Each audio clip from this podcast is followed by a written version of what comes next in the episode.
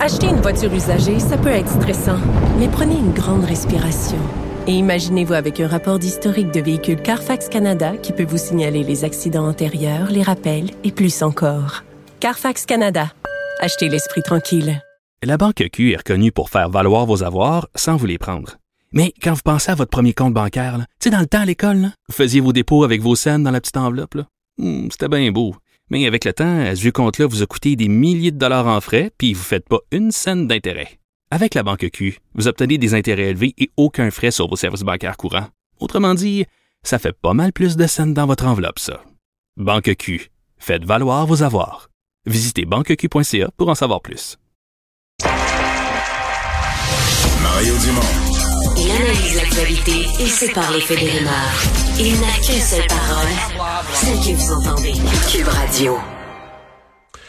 Alors, on est de retour pour parler d'un autre aspect économique lié à la guerre. Ce qu'on quand on regarde le, le, le prix euh, des matières premières qui a explosé, on parle toujours du pétrole, on le voit, on l'a d'en face, c'est une des matières qu'on voit le plus directement. Le prix est affiché euh, quasiment sur des affiches à 50 pieds d'un mais euh, le prix du blé qui va se retrouver sur votre tablette d'épicerie, mais par toutes sortes de moyens, un peu moins, un peu moins visible. C'est une composante. Ben, vous allez le payer aussi. Le blé aujourd'hui atteint des cours records. Et c'est le cas aussi de l'aluminium, qui euh, dont le prix a augmenté de façon spectaculaire, était déjà en augmentation, comme le pétrole, déjà en augmentation avant la guerre, mais là a connu des bons euh, absolument spectaculaires en quelques jours. Jean Simard est le président et chef de la direction de l'association de l'aluminium du Canada. Bonjour, Monsieur Simard. Bonjour, Monsieur Dumont. Personne ne se réjouit de la guerre, mais euh, dans votre domaine, le, le prix de l'aluminium, ça, ça change les conditions de marché? Oui, mais écoutez, c'est certain qu'on ne se réjouit pas de la situation actuelle, euh, loin de là, et euh, ça a des impacts sérieux, euh, non seulement sur le prix, mais aussi sur toute la dynamique de la chaîne de valeur qui déjà, on se rappellera, là, est passée à travers la pandémie et les, ruptures de chaîne d'approvisionnement qui viennent ajouter au coût euh, parce que le prix est haut, mais il faut comprendre aussi que derrière ça, euh, il y a des montagnes russes dans les, coûts d'approvisionnement. Et, donc, euh, on est dans une période d'intense volatilité qui est, exacerbée par le, conflit hmm. en Ukraine. Donnez-nous juste une idée pour le prix, c'est un lingot, je sais pas comment le, prix de l'aluminium est fixé, mais donnez... Le prix à la tonne d'aluminium, si on se compare, par exemple, avec, il y, a un an, avec, avec il y a un an, avec le début de l'année, le 1er janvier, donnez-nous quelques comparaisons, là. Ouais, ben, je le plus bas où est-ce qu'on était tout récemment, c'était euh, quand on a amorcé la, pandémie, la, la pandémie été décrétée, là, comme en mars. 2020. ouais. Le prix est, tombé à 1500 dollars la tonne parce que le secteur automobile s'est refermé complètement. Il n'y avait plus de métal qui bougeait. Aujourd'hui, on est à 3873 dollars la tonne. Et en décembre, si je regarde mes données, là, on était à peu près à 2250 dollars la tonne. 2500. On a monté de 1000 dollars. Donc presque 50% d'augmentation en deux mois, trois mois. Là. Oui. Oui. Puis si on regarde le, au fil, le fil du temps, depuis, euh, je dirais, mi-novembre jusqu'à aujourd'hui, on voit les, excusez l'expression, les montagnes russes dans le prix qui fluctuent selon les déclarations euh, de Poutine et ou de Biden sur le conflit. C'est quoi l'importance de la l'importance de la Russie comme joueur dans le marché de l'aluminium? Très important. En fait, euh, hors, hors, Chine, à l'exclusion de la Chine, la Russie, Russal, est le plus gros producteur mondial. Il produit 14% euh, de la production mondiale, à l'exception de la Chine. Donc, le premier, c'est la Chine. Le deuxième, c'est la Russie. Ensuite, le Canada. Est-ce qu'on vient loin après?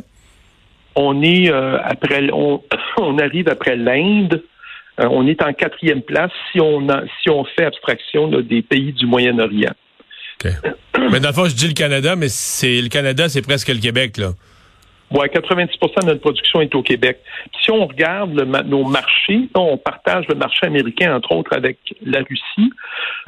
on est la plus grande source d'importation du côté américain. La Russie représentait avant le conflit à peu près 5% de l'aluminium importé par les États-Unis sur une base annuelle.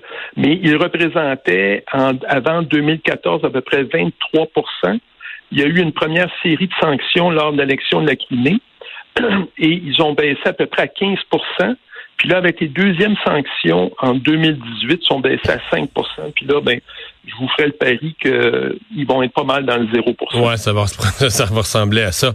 Euh, globalement, vous dites euh, bon euh, un prix beaucoup plus fort. Donc quand les quand vos vos entreprises vendent, là, ils vendent un prix beaucoup plus fort. Mais vous dites leurs intrants connaissent des montagnes russes aussi parce que un des gros intrants, bon la main d'œuvre, c'est des conventions collectives fixes, des grosses conventions. Les gens sont très bien payés, mais quand même c'est fixe. L'électricité est une autre grosse composante. Ça, Hydro-Québec, c'est des contrats fixes. Donc c'est quoi? C'est la, c'est la bauxite qui. Euh... Oui, bauxite alumine. Et là, il y a. C'est très complexe parce que c'est des approvisionnements qui euh, sont générés à différents endroits dans le monde et il y a ce qu'on appelle des swaps, donc des échanges interrégionaux, dépendant où la ressource est située et où le besoin est. Et donc, quand un joueur comme la Russie, qui contrôle quand même l'équivalent de presque 4 millions de tonnes d'alumine, qui est de la bauxite transformée, se retire du jeu, ben, ça fait en sorte qu'il y a une partie de, ce, de cet approvisionnement-là qui n'est plus disponible sur les marchés. Et ça a pour effet de contribuer à augmenter le coût de l'alumine.